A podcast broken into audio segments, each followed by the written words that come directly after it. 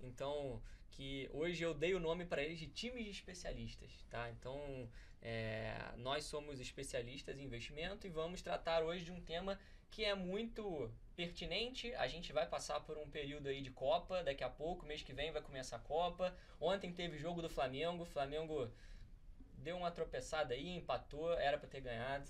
Mas enfim, a gente vai falar aqui mais do Flamengo daqui a pouco e como a gente consegue relacionar um time de futebol à carteira de investimentos, né? Então, hoje eu tô aqui com o Rafael Pena, Thiago Pinho e o Vitor. É, a gente vai falar um pouquinho mais sobre isso. Quer, vocês querem falar alguma coisa aí? Ah, gente, é, se possível, deem um feedback aí sobre o áudio, se tá tudo ok. É, é a primeira vez que a gente usa alguns equipamentos aqui, então é preciso que vocês deem um feedback sobre o áudio, por gentileza. É, eu fico olhando pra, pra tela ali, não é, tem que olhar pra câmera, né? Beleza. Bora? Partiu. Bora. Então pode começar a falar aí. Se a gente fosse hoje, né? É, a gente faz muito essas analogias quando fala com, com alguém, fala com um cliente. É, como montar uma carteira de investimentos como se fosse um time de futebol. Né? A gente consegue fazer essa analogia é, e como que ela é feita? Vocês dois que estão aí na ponta principal. Então, para começar, o time começa pela segurança, né? Que é o goleiro e a zaga. Então, sempre que a gente se propõe a colocar um campinho é, os investimentos, é claro que a gente vai pautar a segurança na renda fixa. Então a gente sempre procura o goleiro ser aquela renda fixa, com liquidez, que não faz aquela saída arriscada e que também que não dá aquele mole. Então, ou seja, todos os dias vai estar ali te mantendo seguro. O dia que você quiser, você pode contar com o goleiro. Então acho que para começar, qualquer time, né? Até mesmo todos os treinadores falam, qualquer time bom começa por um goleiro bom que passa segurança pro restante do time como um todo. Santos tá aí para falar disso. Santos goleiro do Flamengo, muito bom goleiro, muito seguro, não dá ponte para lá nem para cá. Excelente investimento. Excelente investimento. Um ponto que eu concordo muito com o Vitor é que um time que não leva gol, ele está muito mais perto da vitória. Então, quando a gente vai traçar esse paralelo com investimentos, se você começa a entrar muito atabalhoado e já sai perdendo dinheiro, você vai precisar refazer tudo novamente para partir para voltar do negativo para o zero e do zero para frente, né? Então, a partir do momento que você aí tem uma estrutura sólida, seja seu goleiro, seu zagueiro, seus laterais, seja assim, já está mais perto da vitória. Né? Uhum. Cara, tem uma tem duas leis do dinheiro que eu já escutei há um, um bom tempo. Acho que a gente podia falar aqui para retratar um pouquinho dessa, dessa fase é, de escalação que são os zagueiros e goleiro, que é primeira regra é nunca perca dinheiro. E a segunda regra, nunca esqueça a primeira regra, né? Então, é, se você, ao longo do tempo, se você não perder, você já está ganhando e está saindo na frente de muita gente. Então, isso é o primeiro ponto que a gente pode se atentar. Então, é, você estar dentro da sua capacidade de risco, né? Nem todo mundo vai fazer. Hoje, essa semana foi ao ar, foi ao ar não, foi lançado o fundo da, do, da arca lá do Thiago Negro, né? Então, grande parte das pessoas estão falando isso dentro, do, dentro desse mainstream aí de mercado financeiro. É, é, isso, é para você isso? Essa, colocar esse, esse tipo de investimento na sua carteira? Pode ser que sim, pode ser que não, depende muito da sua capacidade de risco, depende se você é novo, se você é velho, se você já, te, já comprou ações na sua vida, se você, já não, se você nunca comprou. Então, tem toda uma questão por trás que a gente deveria é, deixar, deixar para um especialista mesmo olhar o seu background todo, ver se você tolera risco ou não, porque na maioria das vezes a pessoa fala que tolera risco, né? Quando tá ganhando, né? É, tolerar risco quando tá ganhando é muito fácil. Mas quando vem um Covid, algo do tipo, não é, não é exatamente assim que a banda toca. Não é não? Ainda mais o Covid, né? O Covid é, não é nem um gol negativo, é um 7x1. um 7 né? Então, é realmente, é, quando começa a cair, que a gente vê, a gente separa ali os meninos dos homens, né? Exatamente. Continuando falando da zaga. É, o que, que seria a zaga no mundo dos investimentos hoje? Olha, hoje a zaga, no meu ponto de vista, é alguns ativos de renda fixa. O goleiro, como eu disse antes, com liquidez. Vamos colocar ali os dois zagueiros, também passando essa segurança. Então seria um ativo de CDI, um ativo com a inflação que te, dá, te renova o poder de compra, que é o mais importante, ou seja, não é só é, recuperar a inflação, é recuperar a inflação mais um percentual. No lateral, claro, né, a gente já pode colocar um, dois anos ali, dependendo do, do perfil né, de cada pessoa, porque o lateral a gente sabe que, por vezes, dependendo do esquema tático, ele sobe, ele vai apoiar. Então, o lateral a gente pode colocar uma pimentinha ali, mas a zaga, o goleiro tem que ser super seguros uhum. para passar essa segurança no restante do time e fazer a composição defensiva que o meu time, que a gente ainda vai chegar lá, não tem feito com tanta maestria. Agora, tem alguns influenciadores, né? É, grandes, famosos, que falam que dá para montar uma reserva de emergência com fundos imobiliários. é. Essa máxima é verdade? A, encaixa na nossa zaga ou não encaixa? Ai, Pim, diz essa aí você. Encaixar pode até botar, né? Você pode ter uma, uma bela de uma surpresa negativa, mas... É, teria, por exemplo, seria colocar um Neymar na zaga. Um Messi, um, um Cristiano Ronaldo. É, é, talvez, isso, exatamente. Não sei se Messi, Cristiano Ronaldo, mas eu, sei lá, traria aí um meio de campo bom. Colocar um uhum. Felipe Melo. não, isso existe, pô, isso existe. É, não tá indo muito bem, inclusive, né? então, isso é mas assim, eu diria que é um meio de campo quando ele vai pra zaga, porque assim, os fundos imobiliários, eles têm assim, tem sua importância, tem aquela questão da diversificação, da rentabilidade mensal ali dos dividendos, mas ele estaria no lugar errado, né? No meu ponto de vista, ele não é um ativo seguro. Uhum. Afinal, ele é renda variável. Agora, né, que a gente Renda tá... variável varia, gente. Exato. Agora que a gente tem aí alguns varia. fundos... Varia, falei de sacanagem. alguns fundos imobiliários que são ser tipados, né? Então aí vai começar a entrar nessa, nessa seara aí do economês. Mas basicamente são os fundos imobiliários que hoje não tem essa variação. Você vai ter a certeza do rendimento caindo no teu bolso sem o medo do, da oscilação, que é o que muitas pessoas é, têm, né? Uhum. Se esses fundos estivessem aí antes do Covid, a galera não teria tomado o susto que tomou aí, né? São os famosos CETIPados. Exatamente. Que estão custodiados na CETIP, não na B3, só para a galera entender. Seguinte, é, você falou de, de laterais aí, né? Juntando a parte de planejamento de investimentos, planejamento financeiro com, com investimento de fato, a gente sabe que são coisas um pouco complementares, mas distintas, né?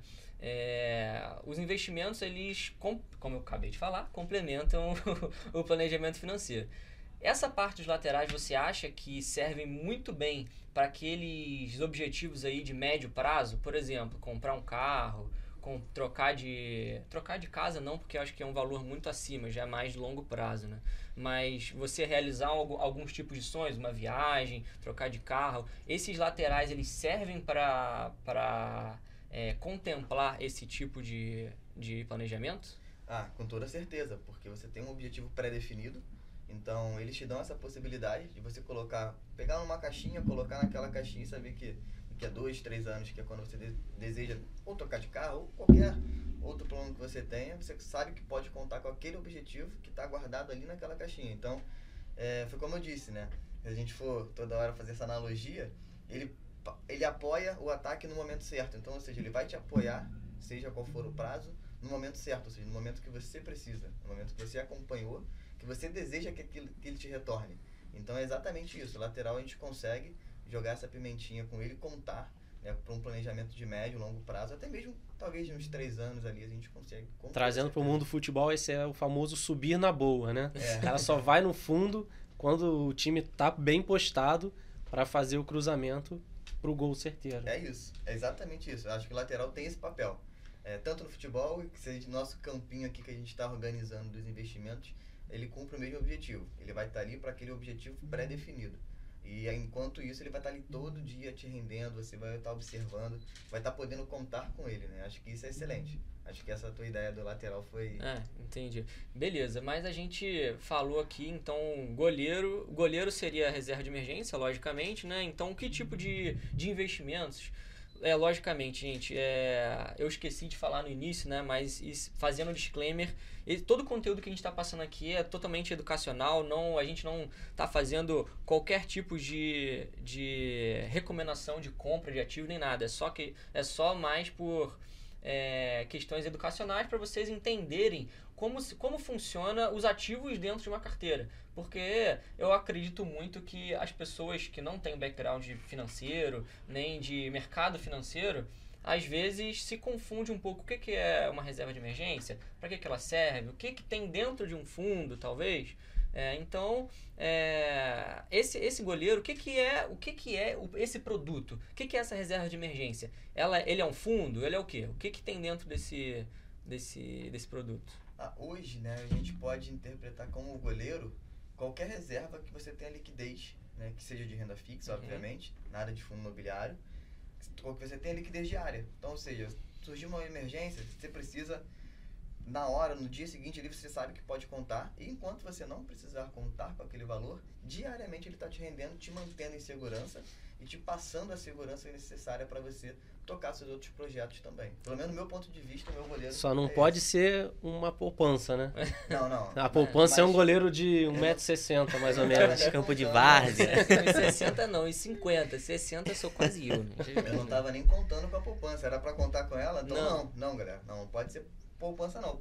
Poupança é aquele goleiro exatamente isso. Ela vai te render muito menos do que um goleiro de verdade te renderia. Então não faz nenhum sentido você estar com ela. É, e assim, já é um ativo que não pode contar com muita rentabilidade também, né? Com certeza. É um ativo que, até porque tudo hoje, né, na vida, quando você, é risco-retorno. Então, se você quer ter uma segurança, não tem como essa segurança te proporcionar uma baita de uma rentabilidade.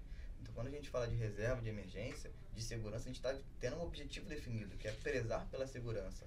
Uhum. Óbvio que a gente também não vai deixar é, de ter uma rentabilidade, por exemplo, mantendo na poupança algo que a gente pode manter a 105 do CDI, por exemplo, você vai deixar 0,60 para não ganhar 1,5 às vezes no mês. É, o dobro praticamente. Não faz nenhum é sentido, né? A gente manter isso, mas sempre respeitando. Reserva de emergência é segurança, não, não ter como objetivo superar algo muito grande, não, porque é, não vai cumprir o papel como reserva de emergência. Beleza. O goleiro pra... não faz gol, né? É, e para aquela pessoa que fala para você, que fala assim, ah, não, não preciso de reserva de emergência aqui. Não, o que, que, você, que, que você acha sobre isso? Espera aparecer a emergência que eu É a mesma pessoa que fala que não, não precisa, de seguro, precisa de, de, seguro de vida, que não precisa de seguro para o carro, né? É. Que, ah, não, eu moro numa cidade pequena que não tem assalto, eu, geralmente não tem muito carro na rua, então eu não vou bater. Uma hora chega. É. Geralmente esse tipo de pessoa, quando a dor de barriga ela aperta, né, e ela não tem nenhum tipo de reserva, ela vai ter que recorrer a outros investimentos para conseguir ter a liquidez que precisa. Uhum. E isso vem com um preço muito caro. A lei de Murphy, né? É. Exatamente. É, ela podia ali, ter uma reserva onde ela só ia pagar ali um imposto do rendimento mais nada. Só que por conta dela não fazer uma reserva de emergência e achar que nada vai acontecer, ela aloca num ativo talvez de longo prazo e aí vai ter que resgatar aquele ativo com deságio. Ou seja, o que, que, é o deságio? Além de você é, devolver tudo que você já teve de rentabilidade, você ainda vai tirar menos do que aquilo que você colocou de fato. Então, é, na maioria dos casos, quando isso acontece. Então, isso é uma coisa muito perigosa quando acontece. A pessoa fala que não quer reserva de emergência e do nada, cara, a barriga apertou aí, faz o resgate dos meus investimentos e aí ela percebe de fato a diferença que uma reserva faz. É sempre bom a gente lembrar a tríade dos investimentos, né? É, essa tríade é muito simples de qualquer pessoa entender. E você nunca você vai ter as três. Ou você vai ter duas e abdicar de uma é, e vice-versa, né? Que é liquidez, risco e prazo. Se você tem liquidez, você não tem risco e provavelmente você o prazo que eu falei errado. Rentabilidade. Né? Rentabilidade, exatamente. liquidez, rentabilidade e risco. Se você tem liquidez, você tem. Você não tem rentabilidade, você não tem risco. Se você tem é, rentabilidade, você tem risco e não tem liquidez. Então é mais ou menos isso, né? Porque as pessoas falam assim que, ah, é, vou deixar nessa, nessa ação aqui, também já escutei muito vou deixar nessa ação aqui que não varia muito, Itaúsa, por exemplo, né? Porra, tá sempre ali entre 8 e 10 reais, mais ou menos. Cara, é... Cara, isso não é reserva em nenhum lugar. Nenhum lugar. Tá? É, então... Uma coisa que eu sempre falo é o seguinte. Cara, vamos lá. Vamos supor que chega numa sexta-feira, você coloca 100 mil reais, toda a sua grana é, investida na bolsa, porque você está falando que não só quer risco, né? Não quer montar uma reserva nem nada. Beleza. Só que é feriado. E aí a bolsa só vai abrir na quarta-feira de cinzas, meio-dia. E aí abre caindo 40%. Seus 100 mil que você precisava agora são 60. Qualquer semelhança é mera coincidência, né? Exatamente. Então, assim, o que, que você faria né, nesse caso? Será que você fez um investimento de fato que foi bom? Talvez sim. Só que não pro objetivo e o prazo que você tinha. Então você escalou ali os jogadores errados para sua zaga, né? É, exatamente.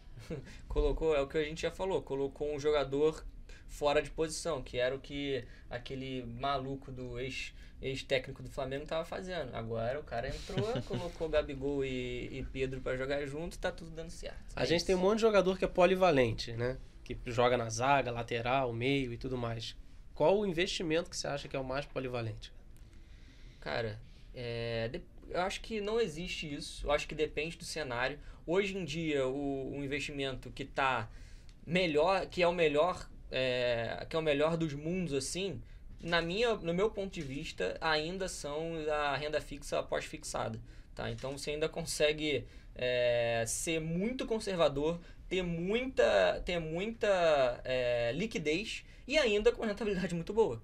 Então, pelo cenário que a gente vive. Pelo cenário é. que a gente vive. Então, hoje em dia, é como, é como se é, o melhor time do mundo Tá, vamos ver. Qual é o melhor time do mundo aqui? Vamos pensar em algum. Lógico, Flamengo.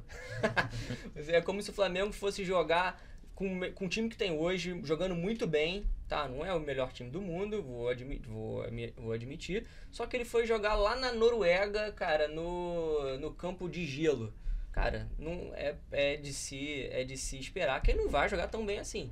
Os jogadores não estão acostumados e tudo mais. É como se fosse um cenário todo que circunda os jogadores de futebol. É como se a gente tivesse uma análise, a gente chama no mercado financeiro de análise é, bottom-up, né? que a gente analisa primeiro o cenário macroeconômico e depois es, é, escolhe, escala os nossos investimentos de acordo com essa análise macroeconômica. É mais ou menos desse jeito que eu penso hoje. E vocês? É, se eu fosse ver um investimento hoje que fosse polivalente, né?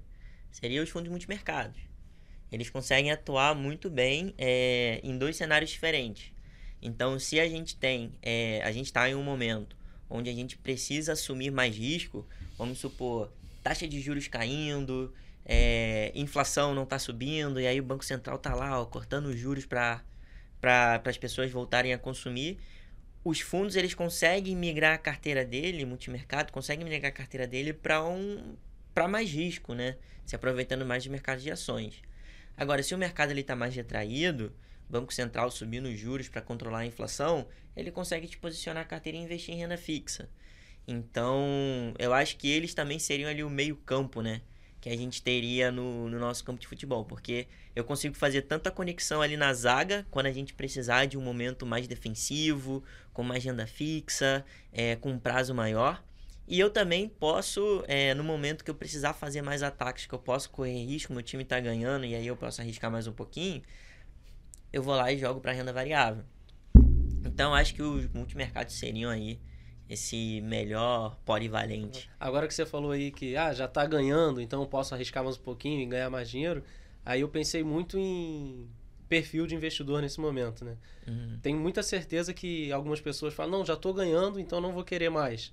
Né? Muitos técnicos fazem isso, né? Uhum. Já tá ganhando, pô, então retrai o time, faz ali o Segura, arroz com feijão. mantenha. Né? Quanto outros técnicos, não, tá 1 a 0 não, tá 2, 3, não, quero 4, 5. Uhum. Então acho que isso também vai um pouco de perfil de pessoa, né? A carteira tá indo bem, ah não, já que já, já me deu um, uma rentabilidade acima do que eu estava esperando, então vamos voltar aqui com arroz com feijão, voltar para os postos fixados. Quando terão outras pessoas, vou falar, opa, já que eu já estou no lucro, então vou proteger um percentual aqui do meu capital e agora eu vou pro game mesmo. E aí uhum. a gente vai pros atacantes e aí correr risco de fato, né? Exatamente. E qual que é o certo? Não o tem certo. certo. Não né? tem certo. certo é Essa, esse né? que é o ponto.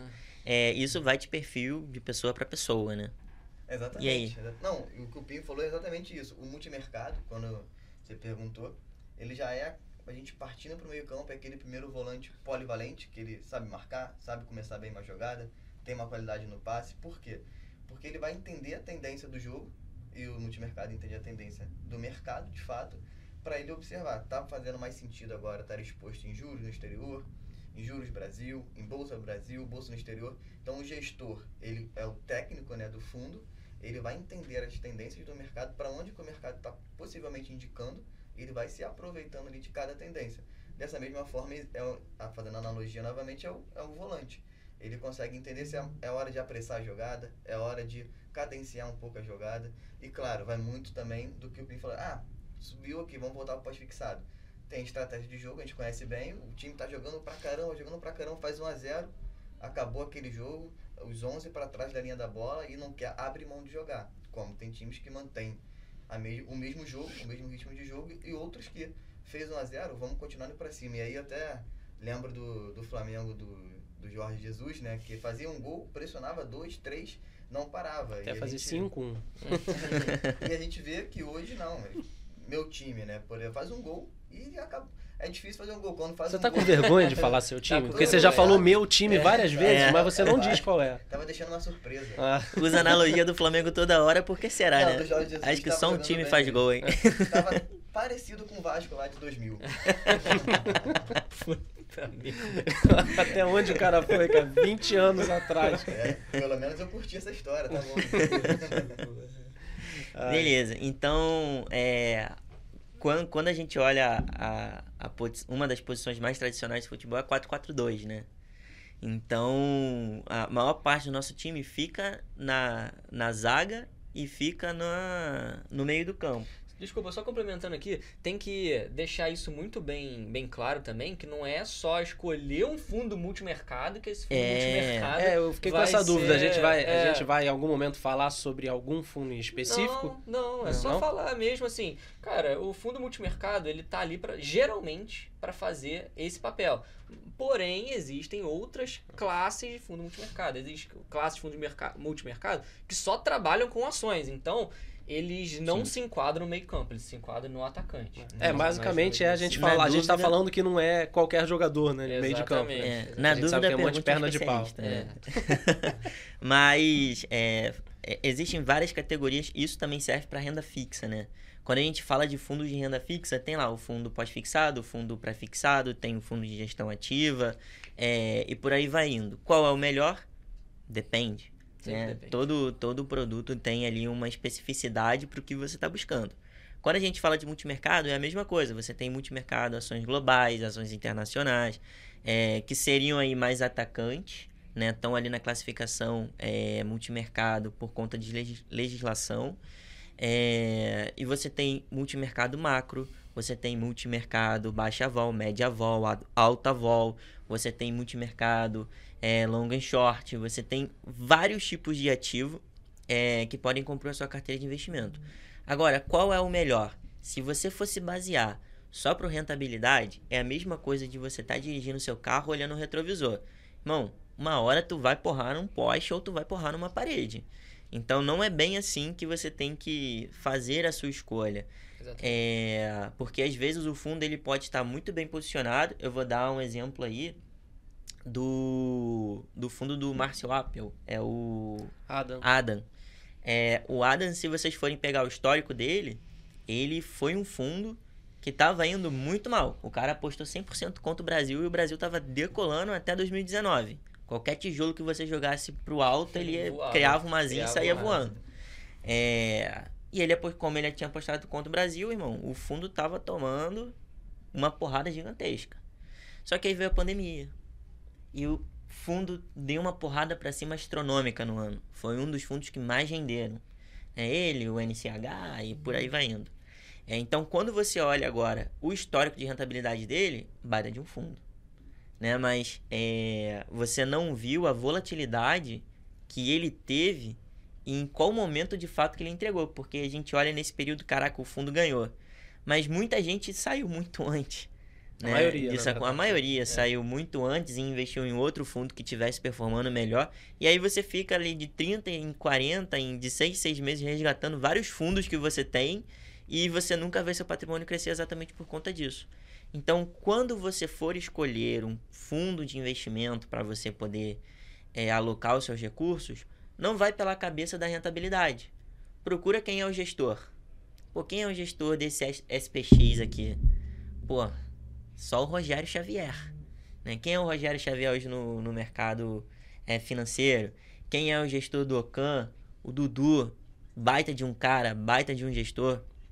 O gestor do Verde, o Stuberg. É... Mais do que saber quem é a pessoa, Mais é saber saber o que, é. que ele pensa, Exatamente. né? Por exemplo, o, o Márcio, né? É, aí que Ler eu queria cartas- chegar. Ler as cartas dos fundos é, um- as é uma boa. Exato. É, uma- é um bom é, indicativo do que, esse- do que esse cara e o time dele pensam, né? Exato. Então. a- Porquê a- das, das é, posições. o porquê das posições, o porquê que, o porquê que aumentou posição, o porquê que diminuiu posição, logicamente você não vai querer copiar isso, né? Porque isso tem um delay É, gigante, tá? Mas é, você vai conseguir compreender como é que esse cara consegue pensar e imaginar o que... é, imaginar não, traduzir para a cota de um fundo o que, que ele pensa para o futuro, é, se ele aposta no Brasil do Brasil ou internacional, etc. Você vai saber pelo menos por que, que ele tá subindo ou por que, Uhum. que ele tá caindo, né? Exatamente. Sim. E como que ele tá preparando a estratégia pro futuro também, né? Obviamente você não vai conseguir saber a posição, porque não é obrigado o fundo abrir posição. E isso é normal, porque imagina só, você monta toda uma posição no seu fundo, e aí tem um fundo com capital muito maior que consegue mexer no mercado, vai lá e acaba contigo. Isso É. acontece, gente. É, mas você consegue saber pelo menos o que, que ele está pensando ali e como que ele está tomando a dianteira do fundo. E aí vai se você dá match com aquele tipo de estratégia ou não, né? Por aí vai indo. É, exatamente isso. Porque muitas pessoas hoje, quando vão investir em um fundo, eles olham lá, filtrar por qual motivo? Rentabilidade. É, 12 E aí, meses, vê últimos os 12 últimos meses. 12 meses, ah, esse fundo aqui é bom. E entra. Mas nessa mesma tela, certamente vai aparecer características do fundo. Vai lá, olha o objetivo, a característica, você consegue ter acesso. Material carta do publicitário, gestor. Na carta do do gestor, você começa a entender o porquê daquele, daquela rentabilidade, o que, que o gestor está pensando daqui para frente. Cara, Uhum. vamos Isso ensinar, já facilita. vamos né? ensinar então para quem tá vendo, quem tá ouvindo a gente, cara, o que que ele precisa olhar para tomar uma boa decisão na hora de, de escolher um fundo, né? Então ele entra lá, se ele usa a plataforma da XP, ele entra lá, coloca, abre a abinha, coloca é, é, materiais disponíveis, né? Isso que tem lá? Materiais disponíveis, ele vai conseguir baixar a lâmina do fundo, vai conseguir baixar material publicitário, vai conseguir baixar isso tudo. Lá dentro ele vai conseguir saber desde o CNPJ do que o, que o fundo tá, tá, é, foi listado até até o nome da gestora, vai conseguir saber tudo, tudo. tudo. CNPJ, tudo que ele precisar saber. É, se, assim, que, que o, o investidor ele precisa saber até aqui no que, que a gente falou, né? Se for, se ele for olhar renda fixa, não basta só olhar a taxa, tem que olhar o prazo também, tem que olhar quem está emitindo, porque o que você vai estar fazendo ali é emprestando dinheiro para a instituição para ela poder te remunerar de alguma forma. Então, se você aloca lá no CDB do Banco Itaú, cara, você está emprestando dinheiro para o Itaú. Agora você é financiador do Itaú, É. né? É, só que, vamos supor lá, Itaú, cara, a- todo mundo sabe que é uma baita de uma instituição, o risco de crédito dela é Pequeno. muito pequeno, No muito baixo. É, então ela vai te entregar uma remuneração boa? Cara, não vai. É aquela questão que eu acabei de falar da trilha dos investimentos, né? Então, o cara, se o cara tem uma rentabilidade muito boa, é, ele Porque não o vai risco ter, é alto, o né? risco é alto. Se Exato. vai ter a rentabilidade abaixo, o risco pro- provavelmente é abaixo também. Exatamente. Porque às vezes Então- acontece. Então É, basta assim, o investidor ele ele é, conseguir achar ali um meio termo, investir numa debênture da Petrobras, pô, baita de uma empresa, já vai te entregar uma taxa melhor, um prazo um pouquinho maior, mas agora você já pode se desfazer do título a qualquer momento que você Uhum. que tiver liquidez ali no mercado. É sempre bom falar, né? CDBs não tem liquidez, tá? É, e não tem ágil também, galera. Só deságio. É, já agora, uma debênture da Petrobras você consegue Mas tu vender com sabe- ágil. Tu sabe por que, que CDB não tem ágio? O CDB ele não tem ágil, cara, Eu sei, porque porque Uhum. se o investidor ele vender o CDB com ágil, quem tá comprando na outra ponta não vai ter o FGC. É isso aí. Então, é, Se- Geralmente quem, quem foi que vendeu que recompra, né? Por exemplo, Exato. você compra a XP, a XP vai recomprar de você. E ela não pode vender isso no mercado secundário com é, Lucro. Com lucro. tem que vender com é, Porque se ela tiver tem que vender lucro, com prejuízo. FGC. E aí imagina só, você investir num título que antes tinha um seguro assinado junto com ele e agora não tem mais. E galera, não necessariamente é porque um título ele tem seguro significa que ele é melhor. Uhum. Obviamente se tem um seguro é porque tem alguma coisa errada, né? tem mais risco de quebrar. Aqui, Então, voltando pro assunto dos, Campo, né? do campo, né? Que a gente deu uma, É, deu uma. uma volta aí. O que, que, o que, que é mais importante para um time? Um camisa 10 ou um atacante? Camisa 10. É, como assim, camisa É. 10 um atacante? Quem? Qual dos dois é mais importante? Camisa 10 é o cara, o cara Camisa que 10 é toca o. a bola pro atacante. Exatamente. Eu acho que é o camisa 10, cara. Acho que é o- Independente do atacante?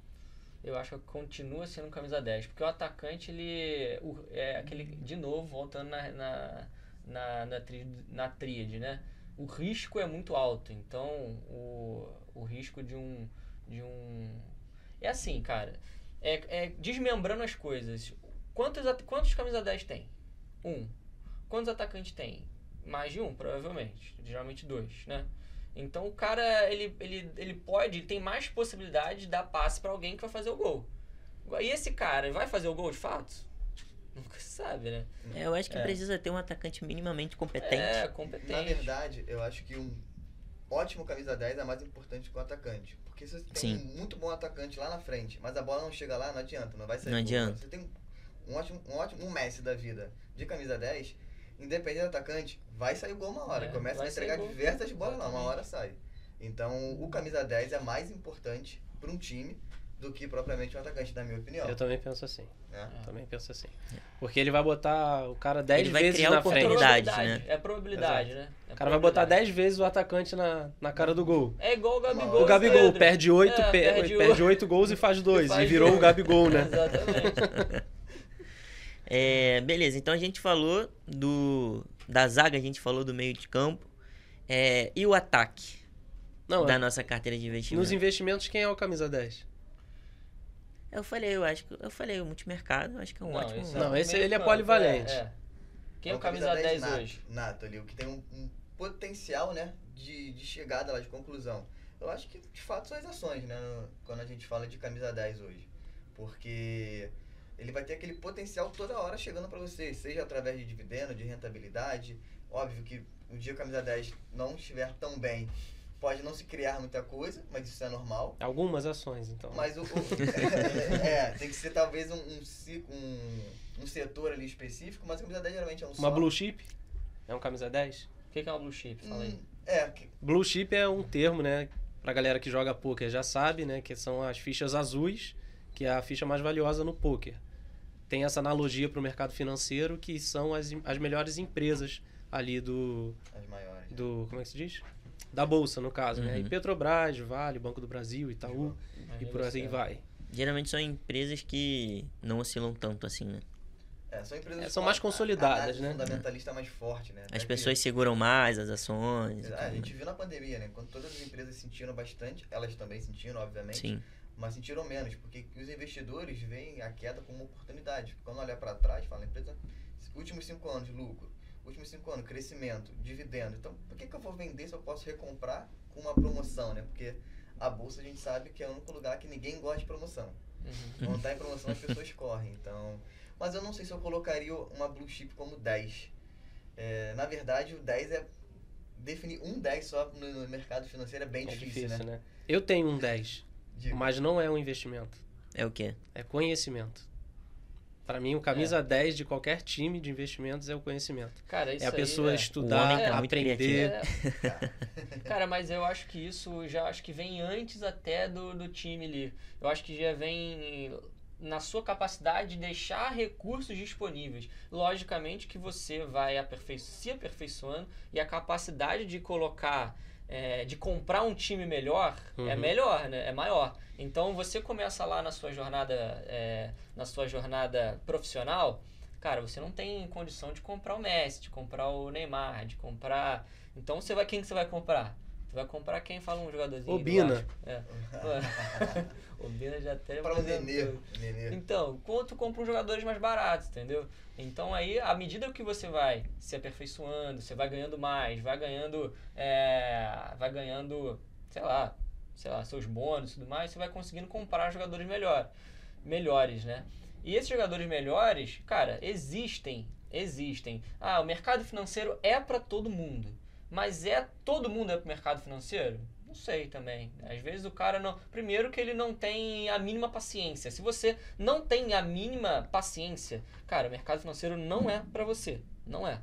tá? Então, é, eu já que se você estiver assistindo isso, você não tem não tem a mínima a mínima é, paciência de ver, esperar, sei lá, um ano.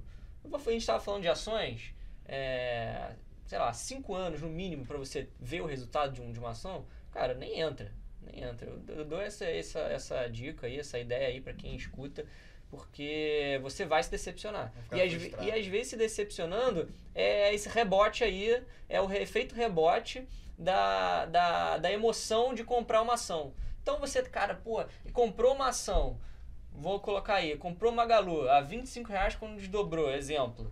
Ah, beleza, comprei, caraca, agora desdobrou, vai dar mais liquidez, as pessoas vão comprar, vai só subir. Porra, ela foi para 2 reais, entendeu? Porra, tu não vai ficar triste, puto, vai ficar, cara. E é, muito, e é nessa hora que muita gente sai fora. E é, é por isso que eu falo que é, precisa ter muita paciência, cara. Mas eu, eu pensei um aqui também, não camisa 10, talvez. Mas pode ser que se encaixe bem no ataque. No 4-4-2, que o Pena comentou, tá faltando gente ali ainda. E um que acho que. É, na verdade, dois, né? Mas um vou, vou colocar agora, que é o dólar, né? Ah, a gente não comentou dele, isso é importante. Fugir do risco país, está posicionado em dólar, né? Uma moeda, hoje a moeda mais forte do mundo, é um excelente investimento, né? Então, eu não sei onde é que ele se enquadra, se é na proteção, se é no meio campo, se é no ataque, mas ele tem vaga certa num, num, time com toda certeza, e talvez em mais de uma posição, né? É na teoria como se eu estivesse colocando dois goleiros. Exatamente. Exatamente. É, eu acho que esse aí é o mais polivalente agora que você falou. Eu é, tinha pensado no dólar, mas o dólar, é. de fato, ele, ele é muito polivalente. A gente fica, se você está investindo em dólar, você tem duas circunstâncias. Né? Você pode ter uma potencial valorização do seu investimento no, no mercado americano e, em paralelo a isso, a potencial valorização da própria moeda. Então, você já tem é, dois jogadores ali muito bons no seu time, é, duas funções em um só jogador, né, na verdade. Uhum. A título então, de informação, né? O, o real desvalorizou frente ao dólar 85% desde a criação do plano real. Então, assim, é basicamente você comprou um ativo que, entre aspas, você não precisou que performasse bem lá fora. Né? Uhum. Basicamente, se você só tivesse comprado um fundo cambial que as uhum. pessoas compram para poder se proteger de fazer hedge. Fazer hedge é a proteção né, da posição que você tem. É um pouquinho mais complicado, então a gente fala numa. Pra... Quando a gente não for falar de futebol, eu faço outra pra, analogia. Para todo mundo poder entender, né? É, hoje, o Brasil para o mundo é como se fosse o Piauí. Então você é. colocaria Porra, todo o seu dinheiro no Piauí?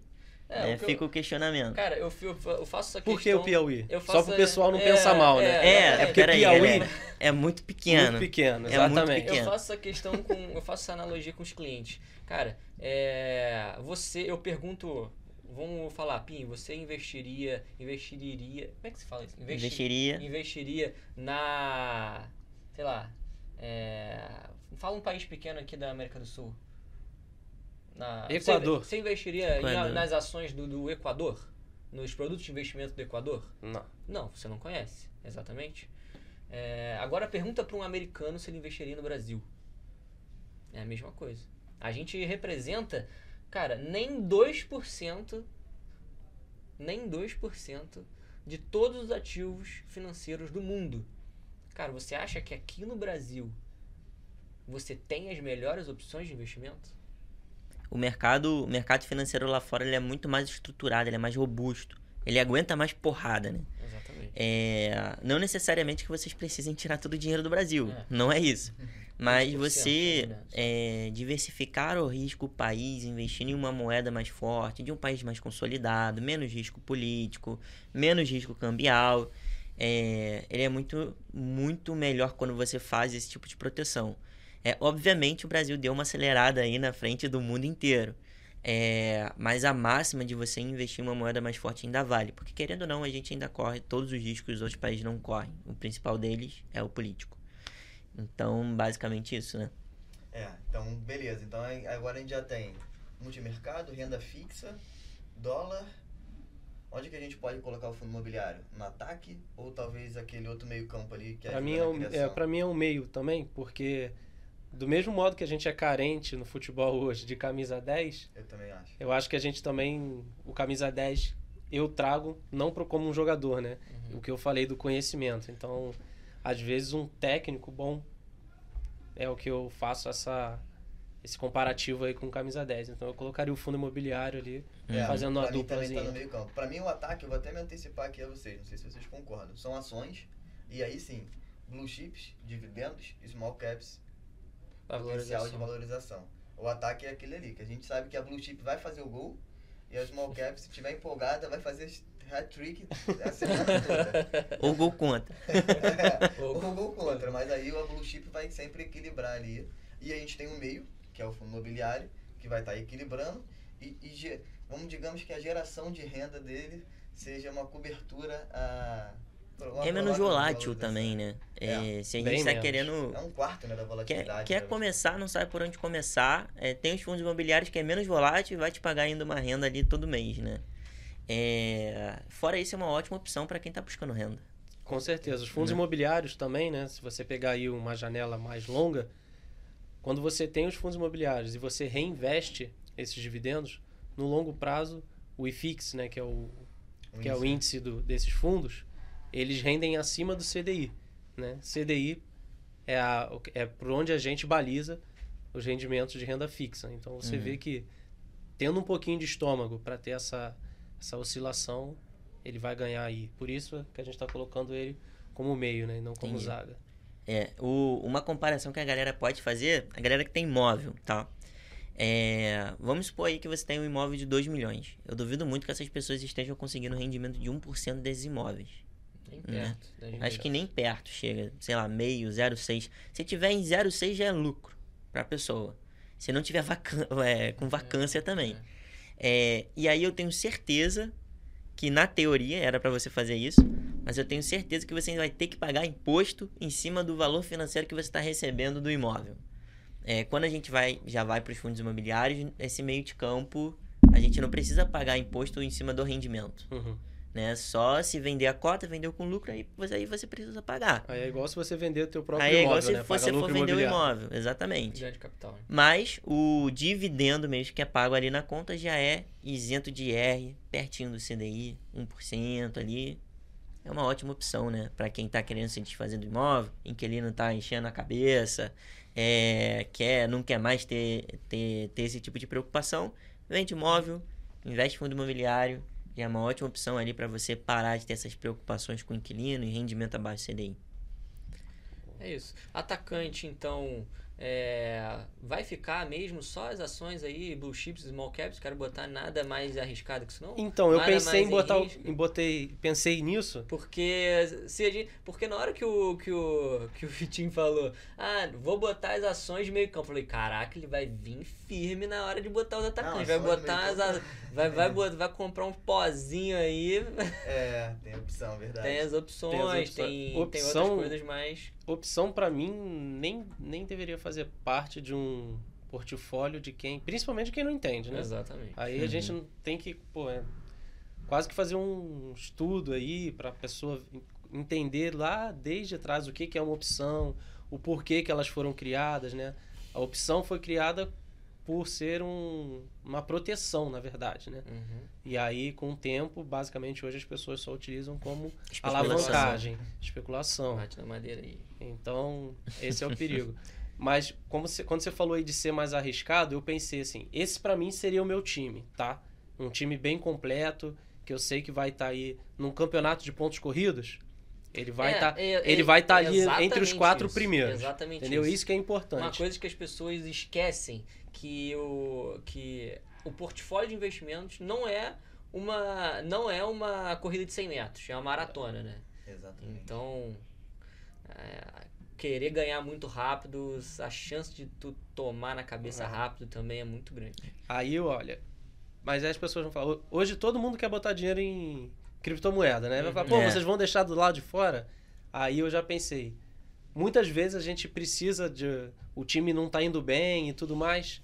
Tem aquele jogador O décimo que- segundo jogador que sempre todo, entra, né? todo jogo ele entra, né? Todo jogo ele entra. Mas ele entra só no final do jogo pra ver se ele consegue fazer alguma Faltando coisa. três minutos pra É, acabar. Então, assim, Aquele que você nem, nem sabe por que, que o cara tá entrando. Então, eu pensei no, sim, nas criptomoedas como isso, faltando, não três, né? Porque três criptomoedas não vai conseguir fazer nada, mas assim, uns 15, 20 minutos do jogo, se, se a gente colocar alguém de criptomoeda ali, talvez é ali que a gente vai ter o sprint. O time tá meio, meio de lado, meio triste lá, não E o tá conseguindo não tá conseguindo armar bem o jogo, fazendo o paralelo.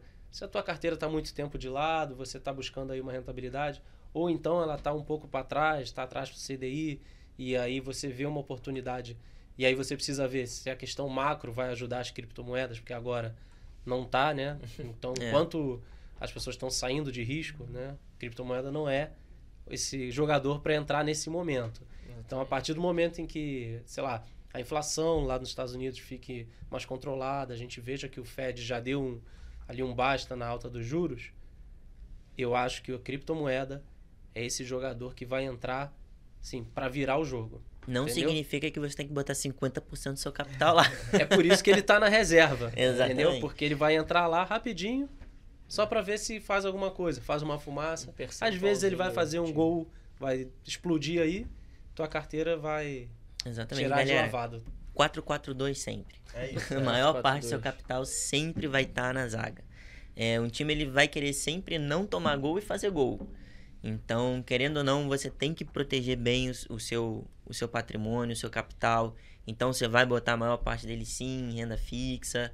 É, uma mesma, mesma proporção ali para multimercado, já que ele não é tão volátil né, e pode é, migrar no, nas duas pontas, fundos imobiliários e tudo mais.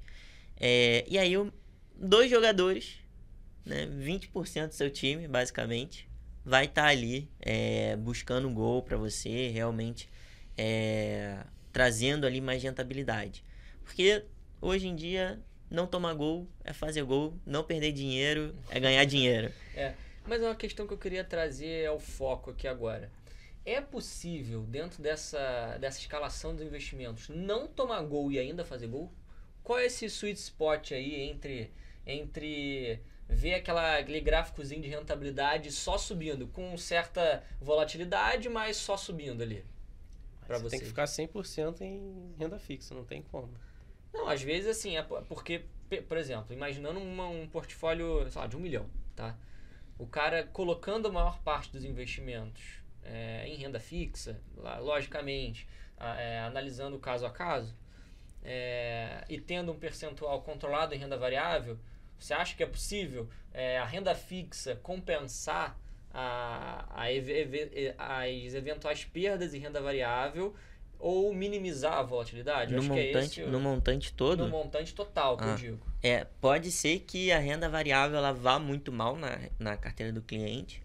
E aí você tem uma compensação porque você tem uma exposição maior em renda fixa e os outros Exatamente. ativos eles estão indo bem. Então, aquele, aquele prejuízo né, que está tendo na sua carteira, é, na verdade vai ser só naquele setor específico. Uhum. Porque todo o seu time no conjunto inteiro está jogando bem por conta disso você está fazendo gol. Você não está abaixo do CDI. É, você está deixando de ganhar naquela ponta. É, dá para proteger essas posições em renda variável? Dá. O derivativo tá aí para fazer isso. Galera, especular, calma, é muito perigoso. Mas é, o derivativo ele foi criado exatamente para isso, né? Para você fazer do incerto certo. Uhum. Então, Você quer um Corinthians dos investimentos? Corinthians por quê? Porque o Corinthians só ganha de 1 a 0. pô. Basicamente isso. É, mas se você ganhar de 1x0 todos os jogos, é melhor do que você ganhar de 5x0 um e perder de 1x0 o outro. Mas não tem emoção, né? A maioria das pessoas querem emoção, não quer só o dinheiro. é, mas aí A Warren Buffett já diz, né? Teu, teus investimentos precisam Quer ser emoção, vai pra Disney, pô. é, é tão emocionante, tão emocionante quanto quanto ver a a grama crescer. grama É, crescendo, ué. né? As pessoas não querem isso a maioria das vezes. Quer dizer, a maioria não, acho que As pessoas querem ganho rápido. Rápido. exatamente. 99% das pessoas querem ganhar. milionárias em um ano. Esse é o o que todo mundo quer. É, e não existe fórmula mágica. Até eu queria, mas é difícil, né? Quer dizer, existe uma fórmula mágica que é dos juros compostos, mas ela demora a fazer efeito. Paciência. Então, Até porque Precisa o de tempo, paciência. né? O tempo é o- Exatamente. é, o, é o potencializador Exponencial. dessa fórmula. Então, isso é muito importante. Mais um, um ponto legal, que você falou, por exemplo, esse controle de volatilidade que a gente consegue fazer. Pode ser que o atacante de fato não, de fato não faça o gol, mas você tem um, um time tão organizado, tão pronto ali já, que o meio campo faz o gol, bate um escanteio, o, O zagueiro lateral- faz o o- gol. Então, não necessariamente o gol vai ser do atacante. Então, por exemplo, as E no- ações do Reboost podem. E do jeito que tá acontecendo agora, o goleiro tá fazendo gol pra caramba, pô. É verdade. O goleiro é tá verdade. rendendo mais do que. que a reserva de emergência rende mais do que muita coisa, que é o Exatamente. CDI. E essa é a importância né, do, do, do time, né, ter, ter um componente para cada objetivo no time. Porque se você tem um time que só ataca, teu time não ia estar indo bem agora. Mas Uhum. um time hoje que de fato né, só defende, ele em alguns ciclos do mercado, ele pode estar indo melhor do que propriamente um time de que só do que é- o atacante seja que é muito bom, mas não tá naquele momento, aquela fase ruim do Faz. Vinícius Júnior. Vinícius Júnior não fala tá- do Vini, Tá não. até Não. agora, né? Que ele não. É, tem. Tem. Tem é, vários apresentadores que falavam super mal do Vinícius Júnior. Não, ele, ele né? finalizava muito mal. Ele Finalizava corria, muito corria, mal. Agora ele melhorou bastante. E hoje em dia é, cara, é, você vê meme do Vinícius Júnior e do Neymar, né? Dançando assim, Vinícius Júnior e Neymar depois que faz um gol na Copa. E um achazão tocando Agora no você fundo. falou aí do, do escanteio, né, cara? Quando a taxa de juros do Brasil começar a cair, Aí o que sim. vai ter de zagueiro fazendo gol vai ser um absurdo, É, né? Aí a exatamente. gente vai entrar na questão da marcação a mercado. É. A gente botou os zagueiros lá atrás, falando de renda fixa e tudo mais. Cracri, Debenture, galera ali Títulos conservadora, públicos. títulos públicos. Galera, o que que é a marcação a mercado para vocês entenderem? É, esquece CDB. Vamos olhar ali para um CRI, para um CRA, para uma debenture. É, empresa, é, dívida de empresa de capital, fe- de capital aberto ou fechado. Sociedade anônima. É, quando você compra esses títulos, hoje, na taxa de hoje, você está conseguindo ali IPCA mais 6, IPCA mais 7. É, quando a taxa ela começa a cair, significa que os títulos agora vão ser emitidos a IPCA mais 4, IPCA mais 5, IPCA mais 3. É, e a gente chegou a ter IPCA mais 3 na, na, antes da pandemia. E aí imagina só, todo mundo tá querendo esses títulos IPCA mais 6, ninguém mais tá conseguindo. É aí a hora que você vai lá e vende por um preço muito mais caro, de fato, do que ele tá valendo. Obviamente não é isso que interfere, tem toda a variação ali dos juros por cima, mas para vocês entenderem, seria basicamente isso. Você vai estar vendendo um produto que só você tem Uhum. na mão, no momento onde a taxa agora é pequenininha e tá todo mundo querendo comprar de você. Oferta e demanda, É parceiro. oferta e demanda. Oferta e demanda. A gente tá num momento excelente para contratar zagueiro. É. Os nossos zagueiros vão se desenvolver muito bem daqui no- ah, até os próximos anos, seguindo as Exatamente. projeções atuais do mercado, né? Eu tenho Vai batido muito só nessa gol de tecla. placa, só gol de placa. E curiosamente, né, no, no decorrer desse ano a gente tava num momento bom para contratar zagueiro e bom para contratar atacante, porque É. a bolsa tava descontada, ainda tá um pouco, mas já esteve mais, e a renda fixa tava pagando muito bem, era um ciclo que a gente não observava há sete anos atrás, foi a última vez, né? Então, é, eu bati muito nessa tecla, cara, a gente tá num momento bom de renda fixa e de renda variável. A gente É gravou um podcast que vai sair ao ar aí na semana que vem com o André Meireles, o diretor de locações de um escritório de investimentos. E, cara, a gente perguntou pra ele: André, e aí? Quando que é o melhor momento pra. Agora você acha que é o momento? Quando você acha que é o melhor momento pra gente comprar renda variável? E ele falou: hoje. Compra todo dia, Toda pouquinho, hora, toda, toda hora, hora. compra um pouquinho, depois compra mais um pouquinho. Não existe momento Depois compra mais um bolsa, né? pouquinho. É, e muita gente pensa assim, não, vou esperar passar a eleição para poder alocar meus É. ativos. Vou esperar passar a Copa para poder alocar meus ativos. E a pessoa vai esperando, o tempo vai passando e ela nunca vai ter começado. E sempre vai ficar aquele questionamento: Poxa, eu podia ter feito, eu podia ter investido nisso antes. Eu, Pô, se eu tivesse investido nisso, é, eu teria conseguido. E a pessoa, quando vê, não aproveitou nada que poderia ter aproveitado. Exatamente. Fica de fora da festa.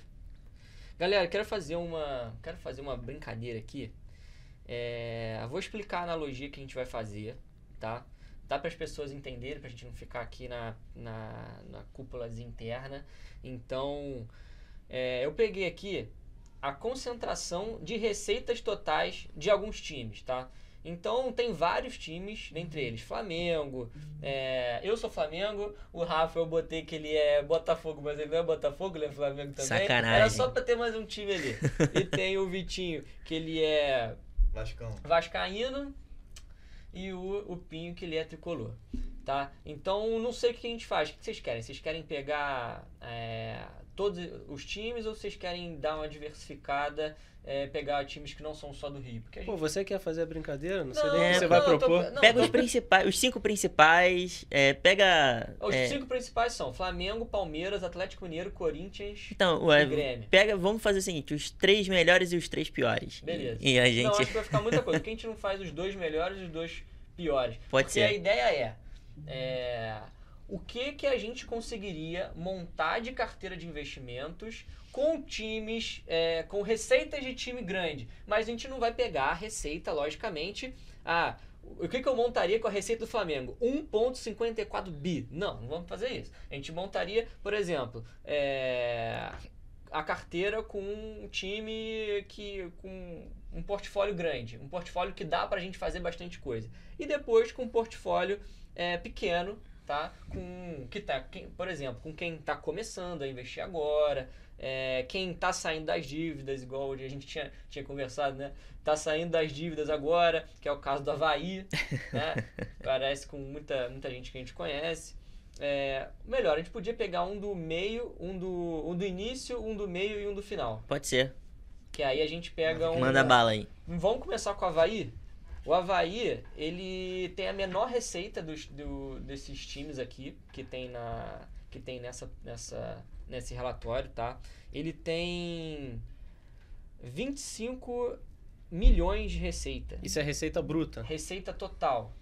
É Tá. bruta. Faturamento, então, no caso. Né? Faturamento. Aqui tá, aqui tá escrito como concentração de receitas totais Série A ampliada. Não sei porque é Série A, porque tem o Vasco aqui, né?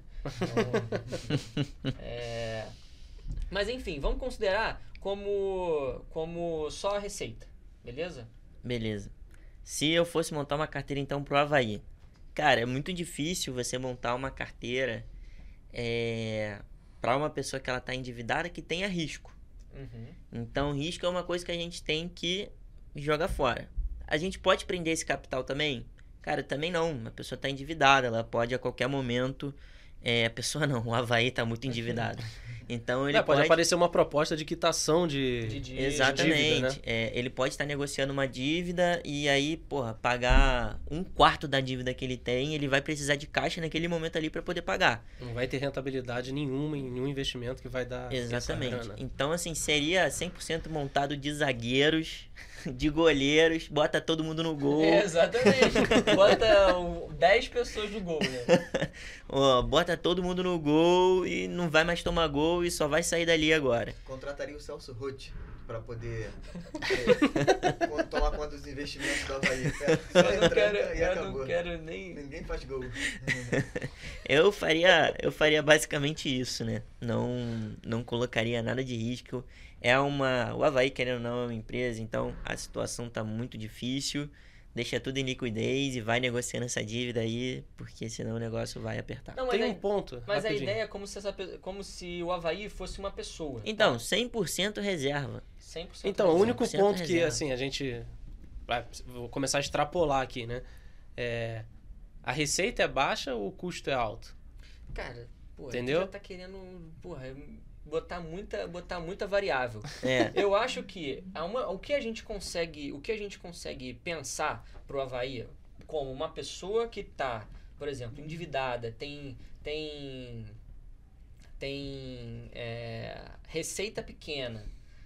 Porra, é fazer a reserva, a pessoa Então, se ela tá endividada, ela não tem que investir, ela tem que quitar tudo. que tá o máximo que ela puder, É, porque quita não tudo. existem, não existem juros que vocês vão conseguir investimentos que sejam maiores do que os juros da dívida. Cara, olha Depende. só. Eu Hoje já, depende. É, É. Eu já fui uma pessoa, eu já fui, eu já passei por todos Mas é muito estágios. difícil. Dívida dívida assim não, dessa dívida forma não. é, É, muito difícil. Eu já passei por todas as, todas as, as questões de, de dívida que você possa imaginar na minha vida pessoal, tá? Então, eu acho que, eu não, não sei se eu já contei essa história aqui no podcast, graças a Deus eu já saí desse, desse patamar, hoje eu sou, é, ajudo pessoas a investir, sou investidor também. Mas, cara, existem tipos de dívida que, por exemplo, dívida com banco, dívida com, sei lá, você contratou um empréstimo, logicamente você não vai fazer isso de má fé. Aí é sacanagem. Mas você contratou um empréstimo, aconteceu alguma coisa na sua vida que você não conseguiu pagar, e o banco sujou seu nome, etc. Cara, por, por que, que você vai quitar aquilo nesse momento? Eu acho que é mais fácil você fa é, fazer um, um, um colchão paralelo, deixa essa dívida lá. Deixa essa dívida lá. Daqui a pouco eles vão querer negociar com você.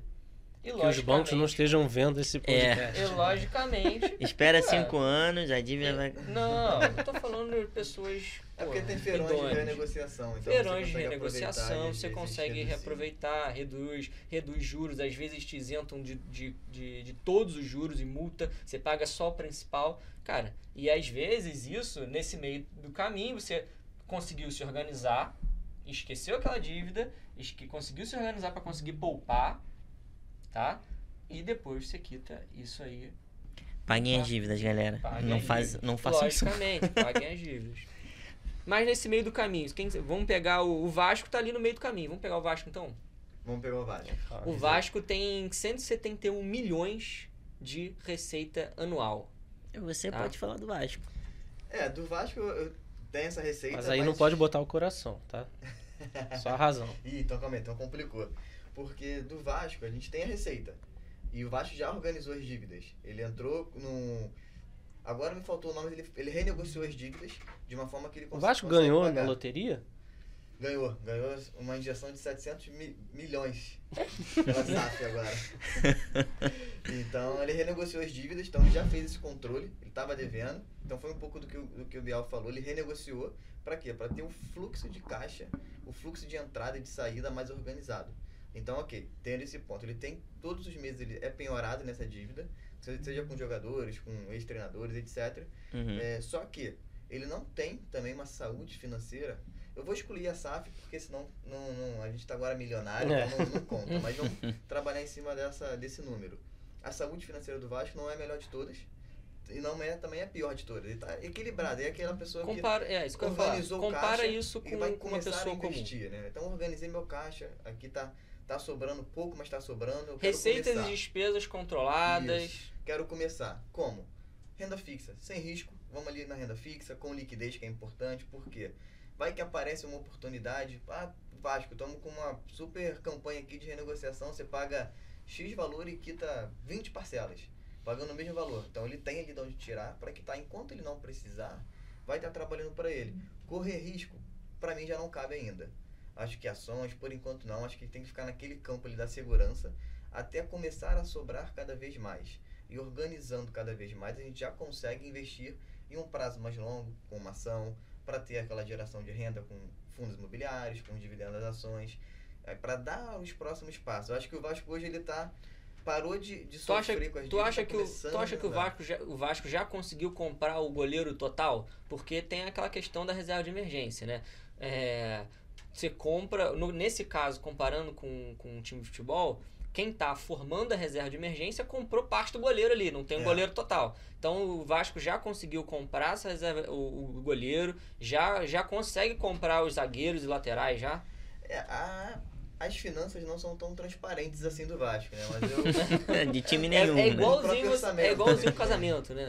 Então, nunca é muito transparente. Então acho que o passe do goleiro, né, pela, pela história, o passe do goleiro está comprado. Uhum. Acho que isso o Vasco já conseguiu. O, um zagueiro, já vamos colocar ali que o passe também está comprado. E do, do segundo zagueiro a gente tem 70% dos direitos federativos, vamos Uhum. colocar assim. É, e ponto. Acho que o restante ainda está em fase de construção. O Vasco vem de seguidas gestões ruins que atrapalharam o clube. E agora a gente tende a ter uma gestão extremamente profissional, que aí sim vai equilibrar, vai dar saúde financeira do meio para trás, para que a gente possa conseguir começar a potencializar o meio para frente. E Se aí isso vai alavancar, né? Tu acha, você, você acha que o Vasco precisa reformar o você precisa reformar São Januário porque cair arquibancada de novo não dá, né? Pô, mas isso aí foi a década passada, retrasada já, né? Acho que reformar, sim, Como- porque como- comporta muita É, gente. como que como que daria pra fazer essa daria pra planejar uma reforma dentro dessa, dessa desse contexto? Vende o estádio, investe fundo É, imobiliário. não, vamos mas... lá. Ué, mas pode vender para um fundo de fato, né? Sim. É, um fundo profissional fazer a gestão O caminho disso. é esse. Eu não sei se pode ser vendido, porque é patrimônio né, do, do retombado. Mas, de qualquer forma, o que qualquer estádio faz hoje, né, qualquer clube faz hoje, é dividir uma parceria privada. Então ela faz a reforma do estádio e fica tendo a receita do estádio durante um período e depois esse período volta para o time. É, acho que vai acontecer isso com o Vasco, mesmo com a 777. Isso vai acontecer. Acho que eles não vão querer bancar sozinho, até porque não faz muito sentido, podendo ter um parceiro de quem cobrar também, né? Explica 777 aí. É a SAF, né? É uma sociedade anônima financeira que foi do futebol, né? Que foi criada, é, acho que foi em 2020, 2021. E aí ela é injetor no Vasco, ela comprou, se não me engano, 70% dos direitos federativos do, do, do clube do Vasco, né? E aí ela injetou 700 milhões nesse período. E ela vai fazer melhorias tanto no futebol quanto nas outras áreas também. Acredito que vai voltar basquete, vai voltar mais forte também o atletismo, tudo isso. Então é o que tu tá vivendo hoje, né? O Cruzeiro tem, o Botafogo tem, muitos times hoje já tem. Então, trazendo para a carteira né, pessoal do Vasco, acho que é isso. Meio para trás, tudo renda fixa, sem correr risco, pelo menos por enquanto. Acho que em 2024 o Vasco já vai estar. Tá especulando já no, ataque, correndo mas, mas você o Vasco ainda está no momento de, de, de acumulação de patrimônio. Você acha que o Vasco precisaria de, de ferramentas de controle de risco para você para ele conseguir passar por é, às vezes algum algum revés que pode acontecer nesse meio do caminho aí? Com certeza, com certeza. Até porque nessa fase é importante né? a gente ter essa reserva exatamente para os problemas que podem surgir ao longo da estrada. Então, hoje está se organizando e primeiro tem que deixar um caixa bem forte para que depois sim possa ter essa essa potencialização. Então, acho que o Vasco primeiro tem que organizar muito a casa ali, essa reserva, com uma gestão muito boa, né? que eu espero que, é, que seja essa agora. Acho isso. que é isso, né? Foi. Viu é, como colocou o coração no meio ali, né? É. Eu espero que seja assim. Acho que o Vasco pode, inclusive, ouvir esse podcast, me contatar para que eu possa ajudá-lo nessa tá? Fica a dica, né? Beleza, vamos pro Mengão? Mengão melhor né? de todos? Melhor do mundo. Vai ser campeão agora. Teve o jogo ontem contra o Corinthians, empatou, vai ganhar na quarta que vem em casa no Maracanã. Vai ganhar. Meu palpite é 2 a 0 Dois gols do Pedro. O que, que você acha? Pra mim vai ser empate, vai ser nos pênaltis. Pênalti? Flamengo vai ganhar? Não. Cássio, Cássio pega dois, né? Porra, não. e aí, Pena? Tu que é flamenguista, mas não sabe quem é o goleiro do Flamengo. É, eu não entendo nada de futebol. Eu só não aceito ser Botafogo. é, mas, cara, é, eu acho que o Flamengo ganha sim. Os caras são bons pra caramba. Eu sou de outros esportes, uhum. mas qualquer esporte que você vê o Flamengo, o Flamengo são, é muito forte. Muito é. forte. Fazendo analogia rápida aí de novo para finanças e o Flamengo, né? Flamengo e Corinthians. Você pode ter uma excelente carteira e ela não tá performando bem. Do mesmo jeito que o Flamengo tem um time melhor, com certeza melhor que o do Corinthians. Mas, amigo, o Corinthians empatou. É, pode conseguir dar um susto aqui no, é no futebol, Rio. Né? E o futebol é ganhar, muito né? incerto, né, também. É... Mas hoje, hoje dos times, eu acho que o Flamengo é um, é um, é um dos que tem a posição mais confortável que existe. Então, se fosse montar uma carteira de investimentos ali, é, seria algo muito mais confortável. É, você colocaria ali uma posição. É, você teria um zagueiro bem estruturado, você teria um goleiro bem estruturado, meio de campo, você teria ataque na carteira é, você conseguiria, o Flamengo conseguiria comprar todas as posições e fazer elas montadas bem bonitinha. Uhum. A única coisa que não pode fazer é correr riscos desnecessários. É, isso ninguém, ninguém pode fazer, né? É, o, trazendo isso pra gente, né? O que, que o Flamengo se estruturou de um modo em que ele conseguiu fazer desde o goleiro, fez o time completo. Tanto Dois que vezes. a gente viu lá, sei lá, Sim. 17, 18, que o time era horrível e eles não começaram comprando o Arrascaeta. Uhum. Eles foram lá comprando, sei lá, o Walter Minhoca, né? Que era quem dava na época. e foi colocando os jogadores. Agora eles têm um time completo em que eles se permitem gastar muito em jogadores que eles veem futuro. Que aí é uma criptomoeda, é Sim, uma small exatamente. caps. É ele conseguir se alavancar. Por quê? Ele pode fazer um investimento como ele fez no Vitinho, por exemplo. Foi caro, acho que foi 100 milhões de reais, sei lá, não lembro quanto é que foi. Mas sei que foi muito caro a torcida do Flamengo odeia o Vitinho porque o cara não entregou o que eles esperavam. Aconteceu alguma coisa com as finanças do Flamengo? Não. Não. Porque ele já estava estruturado. Ele fez outros investimentos que deram resultado. Por exemplo, é, pô, a Rascaeta, veio aí o Everton Ribeiro. Então, assim, ele errou num, não tem problema. Ele tem outros que estão dando certo. Se a gente for trazer isso para nossa carteira, basicamente é isso. É a gente comprar os small caps acreditando na empresa, a gente estuda o fundamento da empresa, a empresa está dando resultado, mas acontece alguma coisa no meio do caminho que os resultados começam a minguar, seja ou algo macro ou então interno, de repente uma regulação na área dela, e aí a gente vai ver que a empresa não vai mais andar. Então a gente vende aquela empresa com prejuízo, não tem problema, porque a gente vai ter outros, outras empresas, outros jogadores curto, né? poder- curto. Consegue É, sair antes do negócio. E... o E a é diversificação, acertar né? mais do que errar, né? É. Então, Não, também, claro. E diversificação, né? Então, é, assim como tem é, uma small cap que vai muito mal, a outra vai bem e as coisas vão se compensando. Logicamente, acertar muito mais do que errar é sempre bom, mas às vezes quando você errar, tenta errar pequeno, né? Tá, Aí a gente tem que trazer aqui um conceito psicológico muito importante, né? É, quando ganhar, ganhar muito Uhum. e quando perder, perder pouco.